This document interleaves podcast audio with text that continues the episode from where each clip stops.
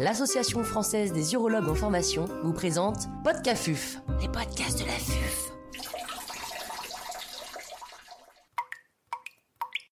L'innovation par un urologue est-elle possible? Professeur Pierre Moser, chirurgien urologue à l'hôpital Pitié-Salpêtrière à Paris, nous fait part de son expertise. L'intervenant n'a pas reçu de financement. Eh bien, bonjour à tous. Je suis euh, donc PUPH euh, et au cours euh, de mes études, j'ai eu la chance de pouvoir réaliser une thèse d'informatique qui m'a conduit à développer différents dispositifs médicaux. Et c'est ce qui fait qu'aujourd'hui, je vais voir avec vous et surtout vous prouver et surtout vous motiver sur le fait que l'innovation par un neurologue, eh ben, c'est possible. Quelle pourrait être la définition de l'innovation en neurologie? Alors, bon, l'urologie, je vais pas vous apprendre euh, ce que c'est, très clairement. Par contre, euh, l'innovation, souvent, on a tendance à, confondre ça avec la, la recherche. En fait, l'innovation, c'est de la naissance d'une idée jusqu'à sa réalisation. Et sa réalisation dans le domaine de l'urologie, ça veut dire être capable d'utiliser un dispositif médical chez les patients qui peut aller jusqu'à une implantation dans le corps de ces patients. Donc c'est bien ça qui est important, c'est que le fait que l'innovation couvre de la naissance d'une idée jusqu'à sa réalisation, eh ben dedans peut y avoir une activité de recherche. Quel est le processus pour innover? Ce qu'il faut bien comprendre, c'est que les cliniciens sont particulièrement bien passés pour estimer ce qu'on appelle le besoin clinique. Ils sont régulièrement au contact des patients, euh, que ce soit en consultation, en hospitalisation, et ils sont vraiment capables de percevoir qu'est-ce qui, un, va rendre service aux patients, et qu'est-ce qui, deux, est euh, surtout plus ou moins réalisable. Et donc c'est cette position centrale qui fait que les grands projets euh, d'innovation dans le domaine de l'urologie le plus souvent naissent des urologues. Les exemples sont nombreux. Le premier qui me vient en tête, par exemple, c'est Scott, qui était un, urologue nord-américain, qui a inventé deux choses, à la fois euh, le sphincter artificiel qu'on connaît aujourd'hui, euh, l'AMS 800, mais aussi euh, la prothèse d'érection. Et puis, il y a différents processus donc qui aboutissent à arriver de l'idée jusqu'à la réalisation de ceci, et il est particulièrement, je vais pas vous le cacher, ardu, mais ô combien satisfaisant quand on arrive à ses fins. Ce processus, il débute donc par une idée, et ce qui est très intéressant quand on est interne, eh ben, c'est de challenger euh, les plus anciens euh, dans les différents services dans lesquels vous passez, de façon déjà à s'assurer que, euh, entre guillemets, on n'invente pas, on réinvente pas la roue. Donc ça, c'est la première chose à faire. Et ça consiste premièrement, bien sûr, à faire une analyse de la littérature, éventuellement d'aller regarder euh, sur une, une base de données qui est le PubMed des brevets, qui s'appelle EspaceNet, qui est en excès libre, pour voir si déjà il y a eu des travaux nombreux qui ont été réalisés euh, dans cette thématique. Et puis, euh, si l'idée paraît comme bonne, eh ben la première chose à faire et qui est indispensable, c'est faire ce qu'on appelle une demande d'invention. Alors ça peut paraître comme étant compliqué, mais en fait c'est très très simple. Le plus souvent c'est un, document qui fait 3-4 pages, qui va synthétiser quelle est l'idée du produit et quel pourrait être son mode de réalisation. Et à l'issue de ça, je vous invite, pour que ce soit le plus simple, le plus souvent, de se rapprocher de la cellule de valorisation de votre hôpital ou de votre université, qui alors va vous mettre en contact avec des gens qui ont un métier particulier, qu'on appelle les ingénieurs brevets. Et ces ingénieurs brevets vont donc, eux, être capables de tourner des phrases d'une façon euh, assez alambiquée, on va dire, mais qui ont une importance majeure, parce que ce brevet, s'il est accepté, va vous couvrir pendant une vingtaine d'années. Et la vérité, c'est que aujourd'hui, on peut dire, pour faire simple, que pas de brevet égale pas d'innovation. Pourquoi? Parce que dans le domaine médical en particulier, le processus de réalisation des dispositifs est particulièrement long, coûte beaucoup d'argent et il est très difficile d'obtenir cet argent si le financeur ne peut pas s'assurer d'avoir par l'intermédiaire d'un brevet un monopole pendant au moins quelques années. Alors c'est malheureux, mais c'est comme ça, et donc la première étape, c'est celle de déposer un brevet. Alors faut pas s'en faire une montagne, parce que d'expérience, c'est presque plus simple de déposer un brevet que d'écrire un papier. Et ça, vraiment, il faut que vous l'ayez en tête. Une fois ce brevet déposé, après, éventuellement, il y a une activité de recherche à faire qui peut être plus ou moins significative pour développer des nouveaux algorithmes euh, informatique, pour développer de nouveaux types de dispositifs qui nécessitent l'utilisation de matériaux différents. Et à partir de là, on a fait ce qu'on appelle un démonstrateur. Et une fois qu'on a fait un démonstrateur, on a franchi un grand pas.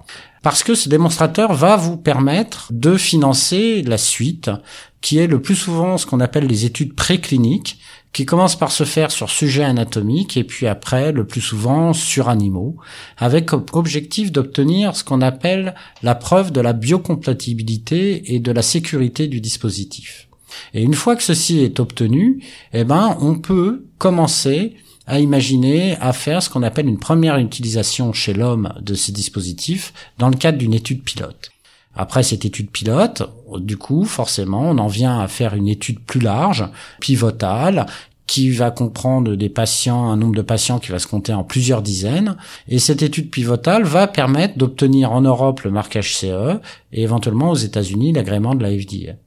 À l'issue de ça, on obtient le remboursement du dispositif et une fois que ce dispositif est remboursé, eh bien, il vit sa vie à travers les différentes études cliniques qui sont réalisées euh, dans vos différents hôpitaux.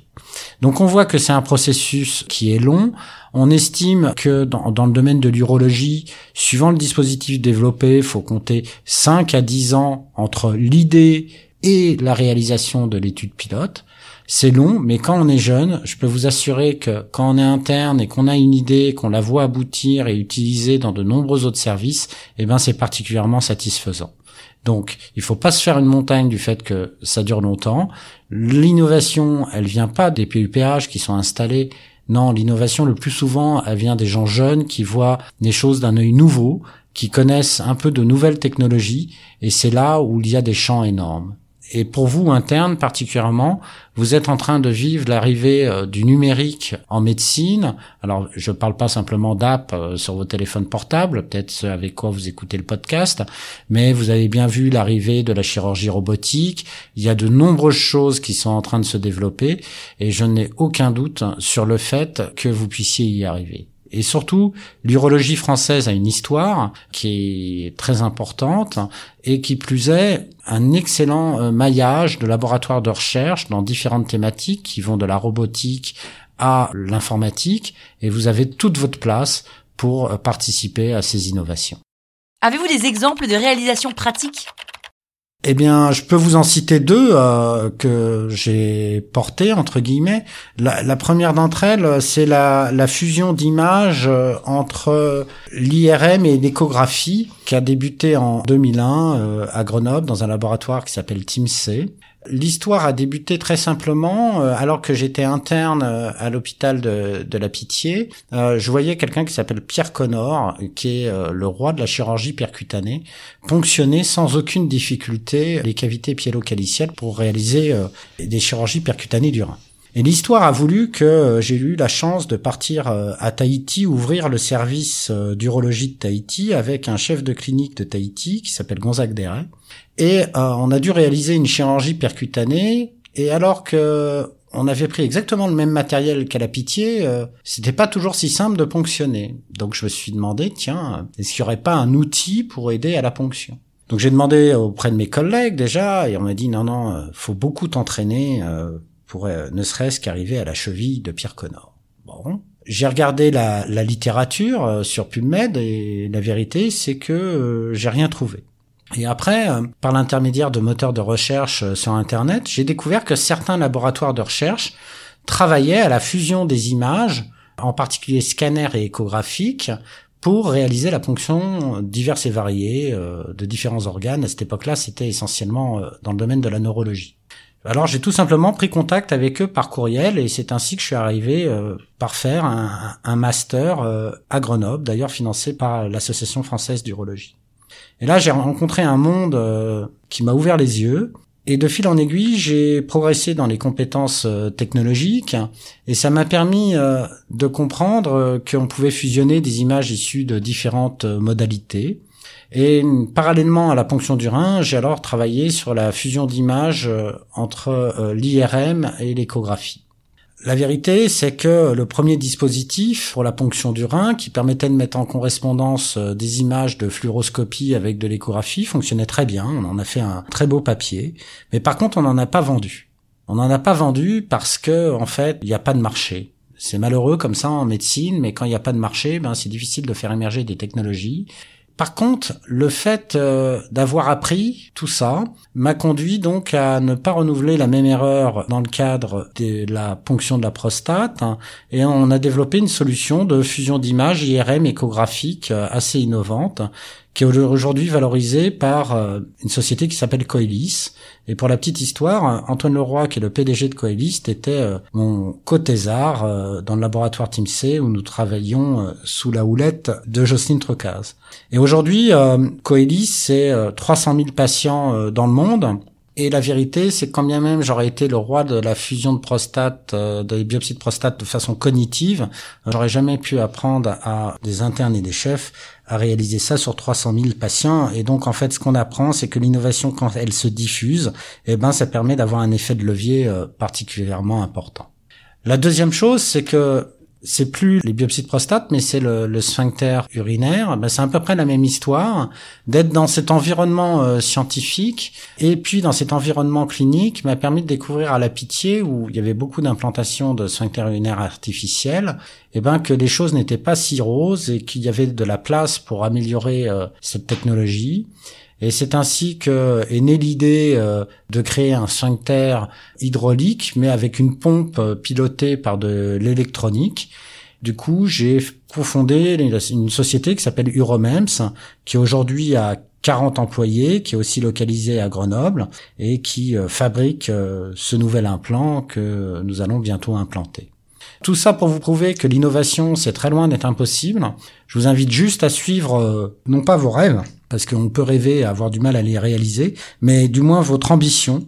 Pour paraphraser un homme célèbre, n'ayez pas peur, d'innover, on apprend toujours, on rencontre des gens extraordinaires et ça permet euh, d'élargir sa vision. Donc je vous invite vraiment à aller dans ce sens et surtout euh, à titre personnel, euh, n'hésitez jamais à me contacter, ça sera toujours un plaisir que de vous conseiller, voire de vous aider plus.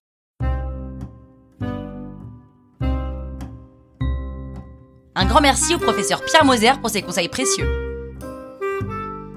C'était Podcafuf, les podcasts de la.